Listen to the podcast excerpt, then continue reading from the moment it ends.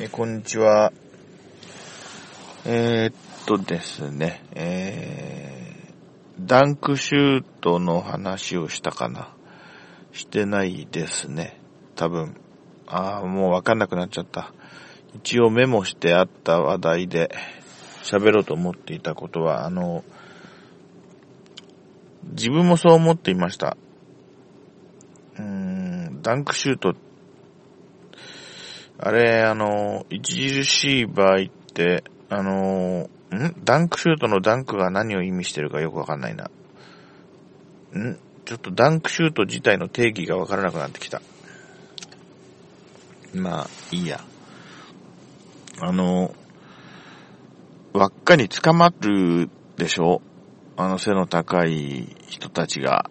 あの、シュート入れて、次の瞬間、ちょっと輪っかに捕ま、捕まって、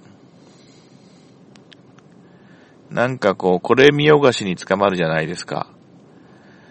あの、どうだみたいな感じで一瞬捕まるじゃないですか。あの、バスケットのゴールの、あの、なんて言うんだろう、あのゴールの輪っかに。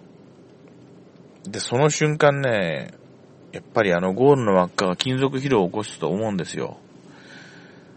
あの、何年も何年もその、シュート、ダンクシュートの瞬間に、あの、屈強な、その、ある程度体重もあるでしょう、そういう人たちに、ぶら下が、一瞬であれぶら下がられて、たわんで、あの、金属疲労を起こしていき、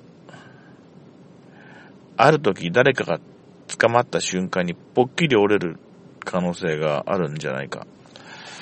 まあそんなことをずっと思っていますね。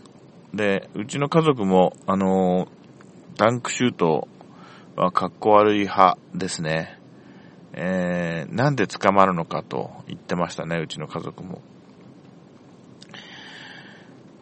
だからそういうことなんですよ。えー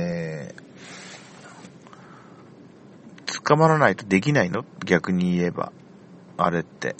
うーん、どうなんだろう。うーん、捕まりたいから捕まってるわけじゃないよと言われそうですよね。自然に捕まらざるを得ない。うーん、ということなのかな。だからね、あの、反則にすればいいんですよ。そのゴールに触るなんて、ね、ボールを入れた直後だろうが何だろうが、試合中にゴールの輪っかに手で触っちゃダメって、誰かビシッと言ってやってほしいんですね。それでは、さようなら。